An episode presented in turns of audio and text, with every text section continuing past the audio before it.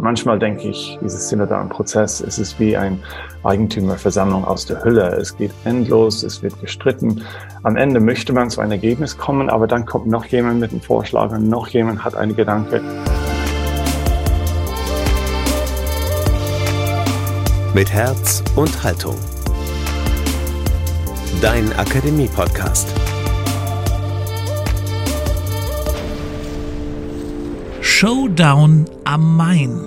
Ein Gespräch über den synodalen Weg in Deutschland mit dem irischen Journalisten Derek Scully.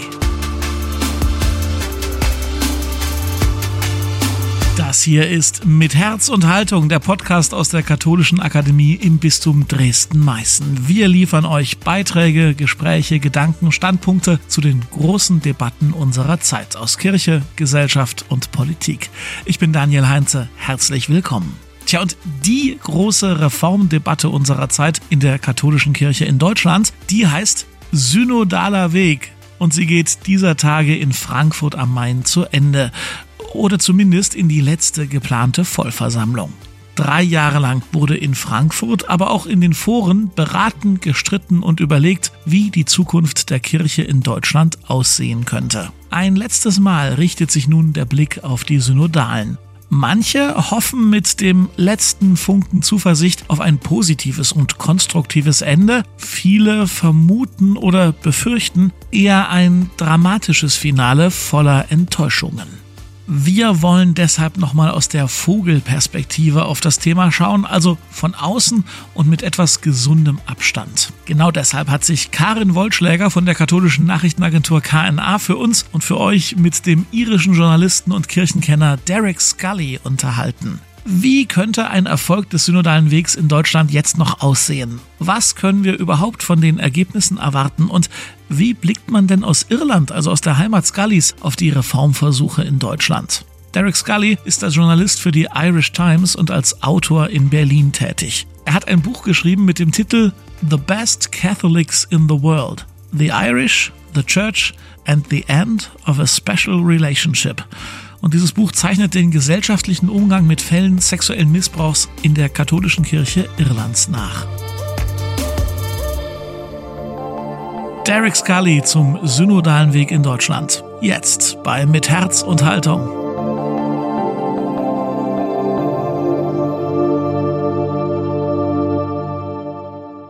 Derek, sag du es uns, was wird beim Finale des synodalen Wegs jetzt in Frankfurt passieren? Also ist es möglich, frage ich mich, dass es nicht in Enttäuschung endet und Vorwürfe und ähm, Zorn. Also ich beobachte schon seit langem ähm, diesen Prozess. Ich versuche das ab und zu in Irland zu erklären.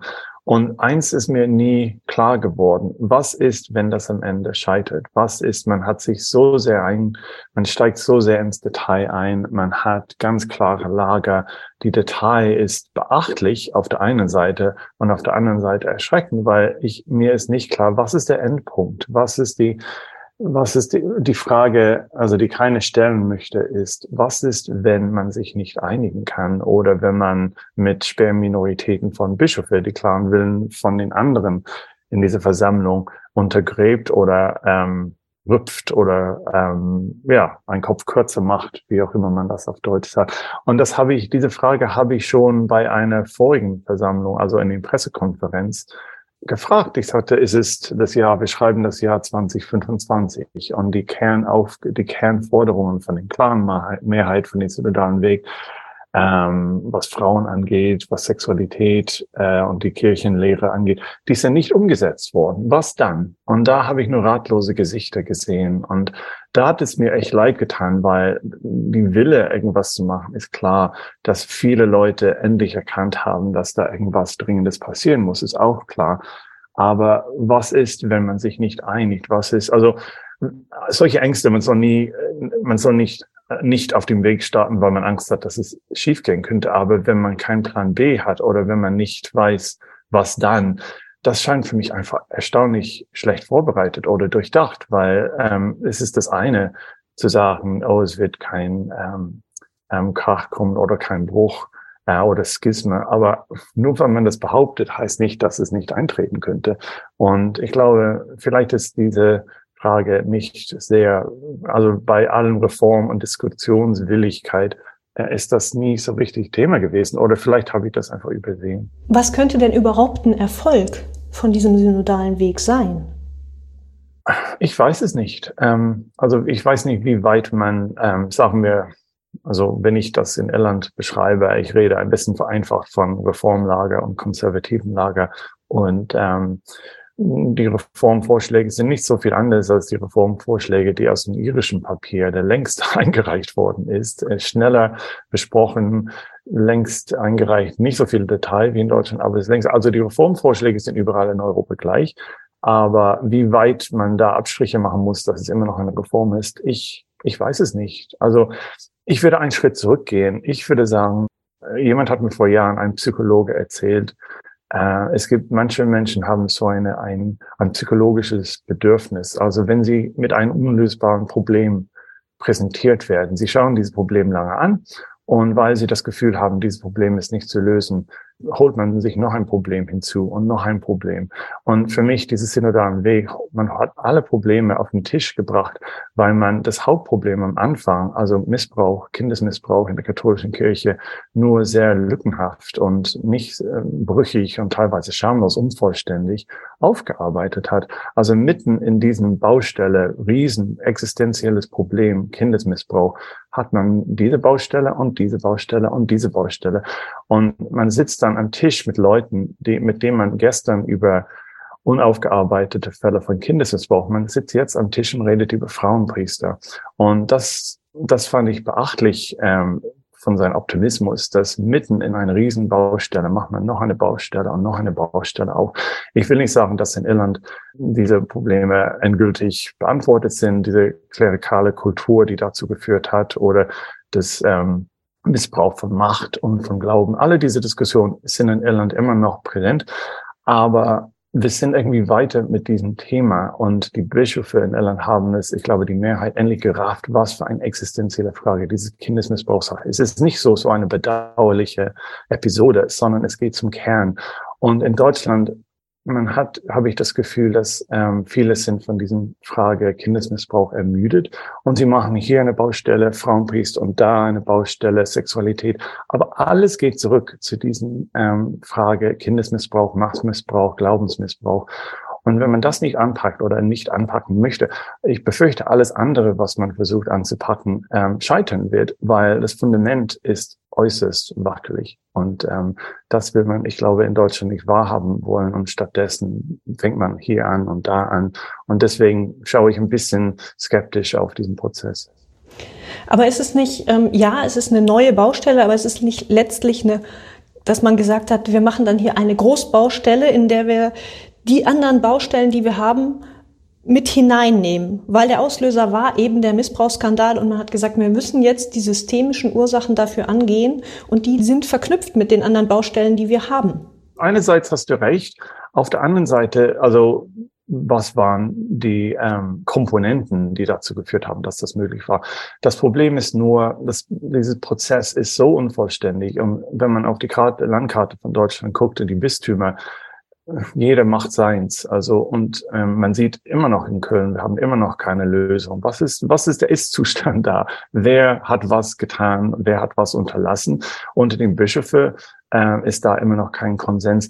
Und ich befürchte, es gibt viele, nicht nur im konservativen Lager, aber viele, die einfach Missbrauch als Teil der Geschichte der Kirche nicht wahrhaben wollen. Es ist, es ist so eine bedauerliche Episode, dass es, und wenn man das immer noch versucht zu, also sagen wir so, ich habe die, die Papiere von Irland, also wie haben Sie ähm, Ihre synodalen Papier weitergereicht? Also ein sehr schnelles Prozess, konsultativ, ähm, ziemlich progressiv, aber Sie haben ganz am Anfang, erste Kapitel, erste Seite, diese Missbrauch ist ähm, eine Linse, durch die alles andere gesehen werden muss. Und ich ich, ich habe meinen Zweifel, ob allen, die da bei den synodalen Weg sitzen, so weit sind. Und wenn man nicht so weit ist, äh, viele wollen einfach, dass es verschwindet. Und diese Missbrauchsleute, können sie nicht bitte verschwinden? Das, ich habe es sogar heute gelesen, dass, ähm, dass äh, Missbrauchsüberlebende äh, oder Opfer, dass sie nicht mal ein Stimmrecht bei den synodalen Weg haben. Also wenn das wirklich stimmt, ist das erstaunlich. Also man redet über den, als ob sie irgendwelche Tiere im Zoo sind, aber sie dürfen nicht aus ihrem Gehege raus. Also sind sie nicht Teil der Geschichte, Teil des Reformprozesses.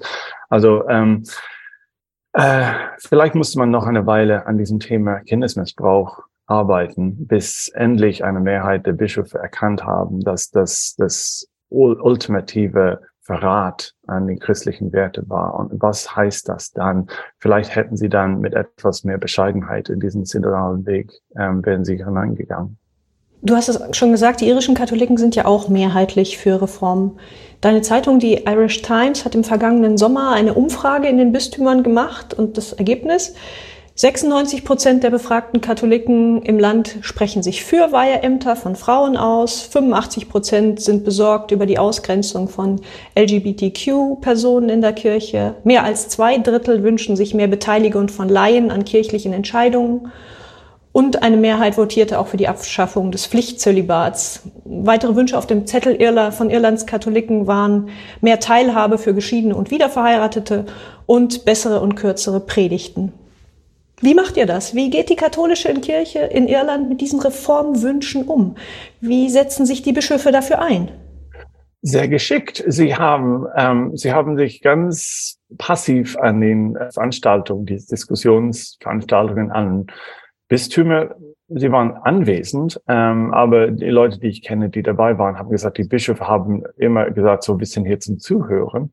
Und dann, es gab eine Synthese aus allen Bistümerpapiere, haben sie ein Papier dann nach Rom weitergereicht. Und strategisch, wenn ich das richtig einordnen kann, die irischen Bischöfe haben einfach gesagt, okay, wir nehmen das zur Kenntnis, das ist das, was ihr wollt, wir leiten das an Rom weiter. Schauen wir mal. Also ich glaube, die Bischöfe wissen, dass vieles, was da drin gefordert wird, einfach nicht durchsetzbar ist. Entweder weil es nicht den Vorstellungen des Papstes in Rom entspricht oder weil sie sich da in Sachen einmischen, die denen nicht angehen, also rein rechtlich gesehen, also Priester, Frauenpriester und so weiter. Und weil die irischen Bischöfe wissen, dass das in Tränen enden wird, haben sie einfach gesagt, ja, leiten wir weiter, kein Problem. Und ähm, ich glaube, vielleicht weil sie schon zugeschaut haben, was in Deutschland los war. Was passiert, wenn man deine Gummistiefel anzieht und in diesem, in diesem, äh, wie nennt man das, diese äh, Moorlandschaft da hineinspaziert und man sinkt und sinkt immer tiefer. Und vielleicht haben sie gedacht, okay, so wie die deutschen Bischöfe das machen, machen wir es bloß nicht. Und ich weiß nicht, ob das zynisch ist oder realistisch ist oder ob sie wollten einfach, dass sehr schnell die Position von Irland in Rom ankommt Jedenfalls ist es eine völlig andere Herangehensweise als ähm, in Deutschland. Ich weiß nicht, ob es äh, vielversprechender ist oder äh, ob man mehr Erfolg erwarten kann. Aber persönlich, vielleicht spreche ich jetzt als Ihre, also zumindest ist es erledigt, also dass man in Deutschland immer noch redet und immer noch redet. Und ich habe von irgendwelchen Forums soll sich in drei Jahren treffen. Und ich dachte, naja, in drei Jahren sind wir vielleicht alle tot. Also ich glaube, in Deutschland hat man längst aus dem Blick verloren, wie deutsch diese Veranstaltung ist, wie sehr deutsch. Und, ähm, und ich meine das teilweise positiv und teilweise negativ. Bevor wir darauf gucken, wie deutsch der synodale Weg ist, nochmal eine Rückfrage, wie es die irischen Bischöfe gehandelt haben. Das ist doch eigentlich, die haben sich doch durchgeschummelt. Zu sagen, okay, das sind eure Wünsche, die geben wir weiter damit positionieren sie sich aber nicht. Sie positionieren sich nicht, sie sagen nicht, wie sie zu diesen Reformen stehen. Sie drücken sich darum, dass man weiß, wo stehen eigentlich unsere Bischöfe? Sind die für die Reformen? Ja oder nein? Und das wird ja in, in Deutschland zumindest in den Debatten, wenn jetzt diese Abstimmungen kommen, zum Teil sogar namentliche Abstimmungen, da weiß man, wo jeder steht. Hm, man könnte sagen, es ist etwas zynisch oder man könnte auch behaupten, es ist realistisch. Also ich, ich bin fasziniert darüber, wie viel Diskussionen es in Deutschland gibt zu Themen, die rein rechtlich, ob man das mag oder nicht, rein rechtlich, es geht keinen deutschen Bischöfe und keinen deutschen Katholiken an. Die, die katholische Kirche ist keine Demokratie, aber man redet hier, als ob es so ein Lauben, ähm, wie heißt es, ein Schrebergarten-Kolonie und da macht man irgendwelche Vereinbarungen und dann ist gut. Also ist das, äh, sind die Leute weiter als ich, frage ich mich. Haben sie irgendwelche Möglichkeit zur Reform gesehen, die ich nicht gesehen habe? Oder sind sie einfach naiv? Also sie werden so viel Mühe und so viel Detail da reinstecken und dann geht es nach Rom. Und wenn es, falls es ähm, in den äh, in den Papierkorb landet, also die Enttäuschung, befürchte ich, wird umso größer, weil man noch mehr Leben und noch mehr Lebensenergie. Also ich will nicht sagen, dass wie man das in Deutschland macht, falsch ist. ist, ist ich finde es echt interessant. Man sieht wirklich, Historiker werden später viel mehr aus diesem Prozess in Deutschland lernen können als in Irland. In Irland ging es so schnell durch. Ähm, aber wer sind hier die Realisten und wer sind hier die Idealisten? Und ähm, äh, ja, ich, ich weiß es persönlich nicht, aber ich erinnere mich ein, ein, ein irischer Priester, den ich kenne, ähm, der war Doktorstudent von Josef Ratzinger in den 60er Jahren in Regensburg. Und ähm, diese Priester, diese irische Priester hat zwei, drei, vier Jahre lang in seiner Doktorarbeit gearbeitet und irgendwann hat der Ratzinger ihn reingeholt und gesagt, hier, was ist, wo ist, wo ist Ihre Doktorarbeit? Und er sagt, oh, ich muss nur noch hier und hier habe ich Fragen und hier muss ich eine Umfrage machen und hier. Und Ratzinger hat ihn unterbrochen und gesagt, Mut zur Lücke. Und ich schaue mal dieses deutsche Prozess an. Ich denke, wie viel Detail noch? Und vielleicht ein bisschen mehr Mut zur Lücke und sich auf das Wesentliche konzentrieren und das einfach abgeben. Ähm, weil je mehr man redet, also je mehr, ich habe das Gefühl, je mehr man singt, also ich nochmal, wie man es in Deutschland macht, entscheiden Deutschen und es ist, es entspricht einer deutschen Kultur, dass man alles sehr gründlich bespricht. Aber für meinen Geschmack irgendwann ist es auch gut. Ist das typisch deutsch, dass man alles bis ins kleinste Detail bespricht? Ist das das typisch Deutsche am synodalen Weg? Ach, ich würde sagen, es ist teilweise sehr menschlich. Einerseits, ähm, also die katholische Kirche ist, man könnte meinen, der Titanic und man sieht einfach, was für existenzielle Probleme hier stehen, zumindest in Europa. Und man sieht einen Eisberg und statt über den Eisberg zu reden, es gibt auf Englisch einen Spruch, was machen wir mit diesem Eisberg, der auf uns hinzukommt, ähm, man, man fängt an, die äh, Liegestühle oben umzuordnen. Und äh, manchmal mache ich mir Sorgen, dass Teile dieser Diskussion hier ist aus einer existenziellen Angst, was die eigene Kirche angeht. Man macht sich echt Sorgen, aber weil die Sorgen so riesig sind, fängt man an, je mehr man über Liegestühle reden kann, desto besser. Ich würde sagen, meine Erfahrung, ich wohne seit 20 Jahren in Deutschland und wenn ich bei irgendwelchen Versammlungen bin, ähm, ich merke kulturell, zumindest in Berlin, es gibt ein, ein, ein Bedürfnis, ins Detail zu gehen. Je unlösbar oder größer die Probleme, je mehr man sich von kleineren Sachen ablenken lassen möchte. Ähm, manchmal denke ich, dieses synodalen Prozess, es ist wie ein Eigentümerversammlung aus der Hülle. Es geht endlos, es wird gestritten. Am Ende möchte man zu einem Ergebnis kommen, aber dann kommt noch jemand mit einem Vorschlag und noch jemand hat eine Gedanke und die Bedenkenträger sind wirklich Hochsaison für Bedenkenträger. Ich will nicht, ich will nicht unterschätzen, wie viel Redebedarf es hier gibt, aber irgendwann finde ich, soll man also die Ergebnisse, die äh, mögliche Ergebnisse und das Redebedarf irgendwie aneinander abstimmen. Und ich frage mich manchmal, ob man das, diese Ausgewogenheit in Deutschland nicht hat. Nochmal, also äh, ein, ein, ein letztes Problem sehe ich, dass ähm, Thomas Sternberg hat es in den letzten Tagen ähm, angesprochen. Er sagte, es ist schon erstaunlich, dass man in Rom ähm, auf, also es ging darum, dass äh, diese Kritik aus Rom und äh, der Papst sieht, schaut etwas besorgt auf diesen Prozess in Deutschland. Und Sternberg meinte, es ist schon erstaunlich, dass man in Rom auf fünf einzelne Meinungen mehr hört als 220 Synodalen inklusive 63 Bischöfe. Und da habe ich sofort gesagt, ja genau, es ist schon erstaunlich und es ist schon erstaunlich, dass ihr das zugelassen habt. Kann es sein, dass man in Deutschland so sehr mit sich beschäftigt war, dass man vergessen hat, Botschafter für eine Reformbotschafter oder reformfreudige Botschafter nach Rom zu schicken und klar zu machen, was gerade hier los ist, was gewollt ist, was nicht gewollt ist, weil man ist schon jetzt in eine sehr defensive Position, habe ich das Gefühl, mit diesem synodalen Weg. Man muss immer verneinen, dass man irgendwas vorhat oder man muss rechtfertigen, warum man diese synodalen Rat haben möchte. Also wenn man schon jetzt auf dem es ist so eine defensive Position. Ich denke, mir war das so sehr mit Inhalt beschäftigt, dass er vergessen hat, über Strategie nachzudenken, also wie das in Rom ankommt. Nochmal, ich bin Zaungast, ähm, aber das scheint mir schon ähm, interessant, dass konservativen Kreisen waren viel effektiver, äh, ins äh, Ohr von Papst Franziskus zu flüstern. Ja, das ist ja überhaupt so ein Phänomen, was man nicht versteht. Der synodale Weg läuft seit vier Jahren Und es scheinen immer mehr Missverständnisse zwischen Deutschland und Rom aufzutauchen und es ist nicht begreiflich. Man kommt nicht ins Gespräch, ein konstruktives Gespräch mit Rom.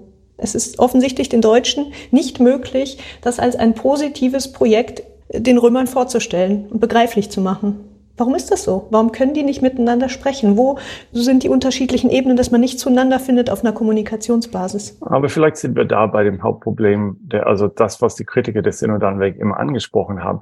Es ist kein Gespräch auf Augenhöhe. Es war nie ein Gespräch auf Augenhöhe.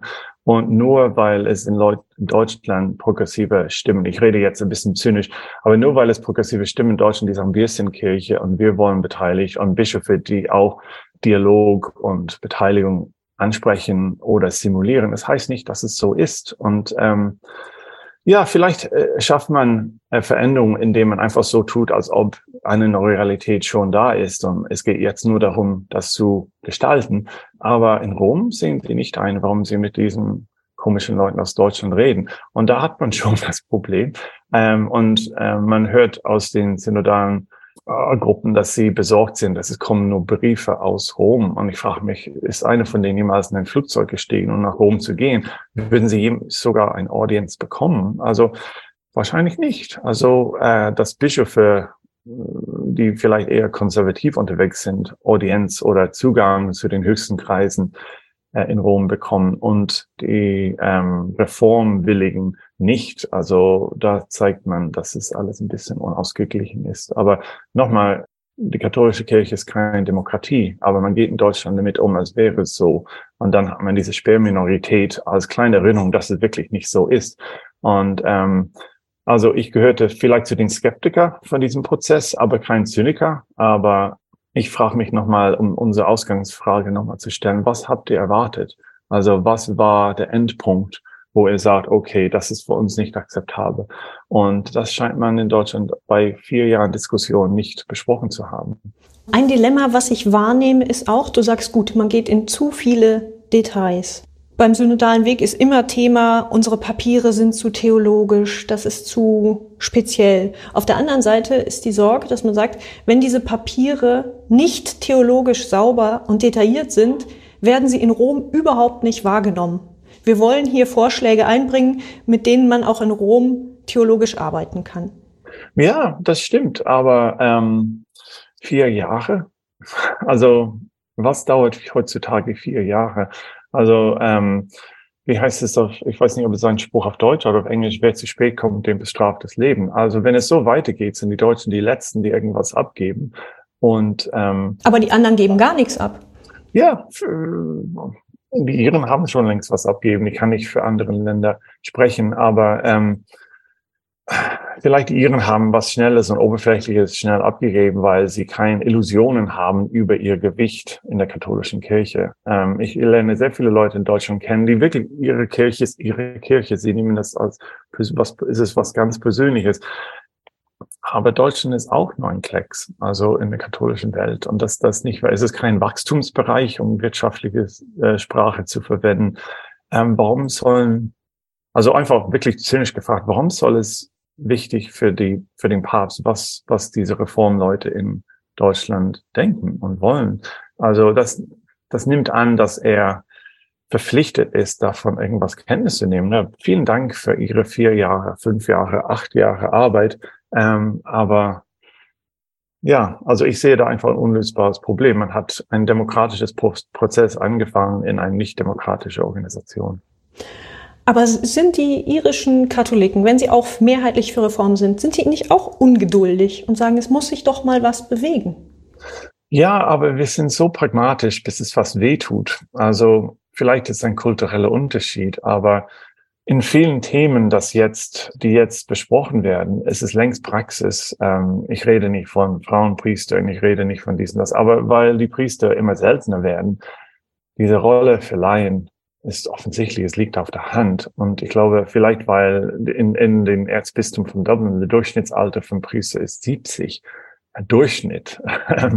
Und das heißt, ich glaube, sie haben sehr schnell, sehr bescheiden, also diese Bescheidenheit ist schon da, eine, eine, eine Pragmatismus und das Gefühl haben, also die Laien sind eh unsere letzte Hoffnung.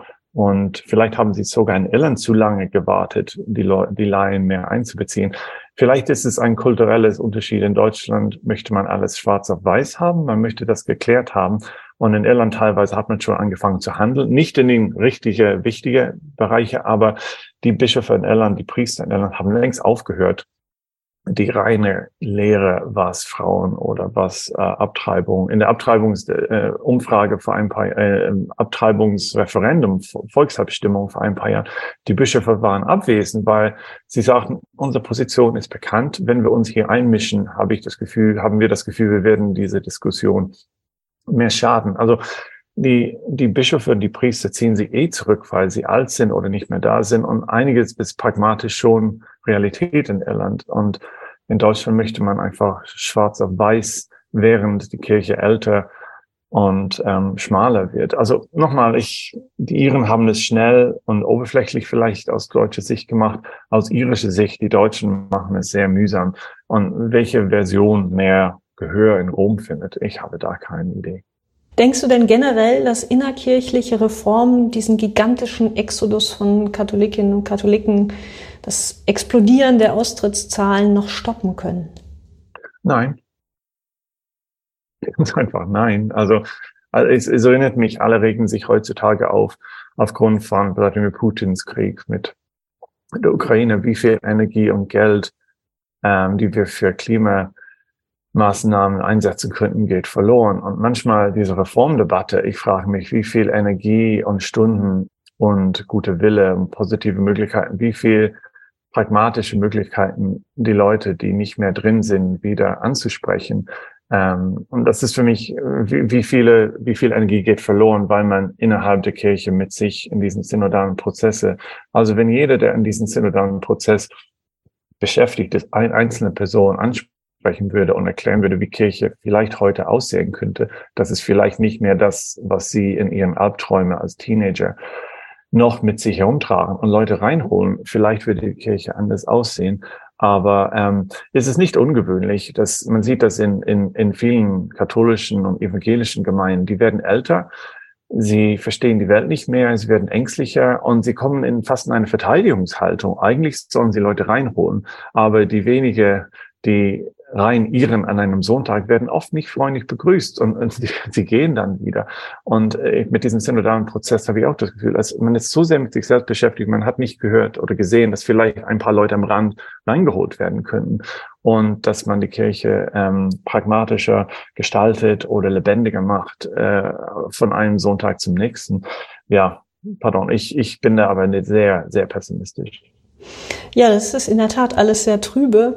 Hast du trotzdem vielleicht zum Abschluss doch noch einen Tipp? Was kann ich selber machen, damit Kirche wieder Spaß macht? Ich weiß nicht, ob es Spaß machen soll. Ist das nicht ein Missverständnis? Also ich gehe nicht am Sonntag in die Kirche, um Spaß zu haben. Meistens, wenn Leute in der Kirche versuchen, Spaß zu machen. Also da möchte ich einfach in so ein Erdloch verschwinden. Was mir fehlt in Kirche ist Ernsthaftigkeit und ähm, Spiritualität und Ans äh, Ansprachen zu den ganz großen Fragen, weil nur weil die Kirche teilweise nicht mehr in der Lage ist, diese großen Fragen anzusprechen, weil man Spaß haben soll oder wenn es mit diesem Reformprozess beschäftigt ist, die Bedürfnisse der Menschen, Antworten auf diese Fragen zu bekommen, ist nicht weg. Also ähm, ich finde jetzt ein Beispiel. Alle haben sich den Kopf heiß geredet über ähm, das Lateingottesdienst und das soll, soll es abgeschafft werden, darf man das wieder aufhalten. Eins, was man sagen kann, es ist eine sehr ernste Angelegenheit für die Leute, die da hingehen. Sie gehen dahin, weil sie das ähm, es spricht denen an. Und ich habe mich immer gewundert, warum ist es, warum ist es nötig, dass diese äh, traditionelle Gottesdienste mit echt traditionelle Predigten verbunden sind? Ist es nicht möglich, eine sehr ernste rigorös, rigoröses Gottesdienst zu machen für Leute, die das mögen, mit einem etwas liberaleren, reformfreudigeren Weltanschauung, nicht so viel Angst äh, vor Relativismus und so weiter. Ich finde solche Möglichkeiten, man sieht in, in Amerika, die Sachen, die junge Leute, die in die Kirche kommen, werden von sowas eher angetan als irgendwelche Gitarrengottesdienst und ähm, aber sobald man ähm, Lateingottesdienst spricht, dann anspricht, dann die Leute haben Angst, dass das alles sehr äh, traditionell und frauenfeindlich und alles sein. Und ich habe mich immer gewundert, zum Beispiel da, wenn das junge Leute anspricht, dann kann man irgendwas anbieten, der einfach diese Rigorosität und als Ritus, was, was nicht von dieser Welt ist. Ich glaube, viele junge Leute, die in Kirchen kommen, sie suchen was eine Alternative zu das, was sie in ihrem, Alltag haben. Sie wollen nicht am Sonntag noch mehr Alltag und irgendwelche Influencer-Priester. Aber ähm, das ist nur eine Frage. Ähm, ja, aber das kann oft missverstanden werden. Leute, die denken, oh, Lateingottesdienst oder ein Gottesdienst, der mehr eine rigoröseren Form hat, dass das irgendwie von der Inhalt traditionell konservativ sein muss. Ich sage nein, aber ich habe niemanden gefunden, der das ähm, mit dem Form, traditionellen Form, Inhalt von heute anbietet. Also das würde ich sehr interessant finden zum Beispiel. Spannender Ansatz.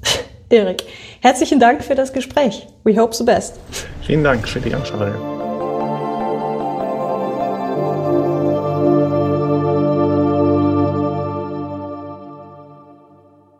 Das war das Gespräch von Karin Wollschläger mit Derek Scully zum Ende des synodalen Wegs in Deutschland. Wie immer seid jetzt auch ihr gefragt.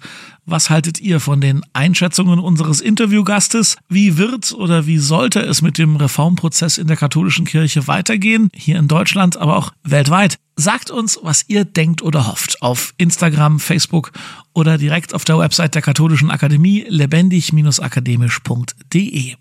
Und wenn euch gefällt, was wir hier machen, dann abonniert uns bitte, um nichts mehr zu verpassen und empfehlt uns weiter an Freunde und Bekannte, denen das auch gefallen könnte, was wir hier an Themen so für euch aufbereiten. Denn das ist die beste Werbung für uns und wir danken euch schon jetzt für diese wichtige Unterstützung. Und wenn ihr eine 5-Sterne-Bewertung bei Apple Podcasts oder Spotify für uns übrig habt, dann gebt sie gerne. Das wäre ebenfalls riesig. Vielen Dank für euren Support und für eure Treue. An dieser Folge mitgearbeitet haben Karin Wollschläger, Thomas Arnold, Jonathan Burger, Pauline Krause, Emily Siegel und ich. Mein Name ist Daniel Heinze. Danke fürs Zuhören und bis zum nächsten Mal.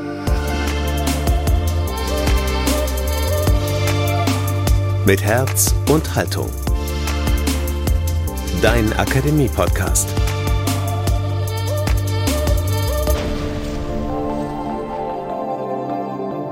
Ein Angebot der Katholischen Akademie im Bistum Dresden-Meißen.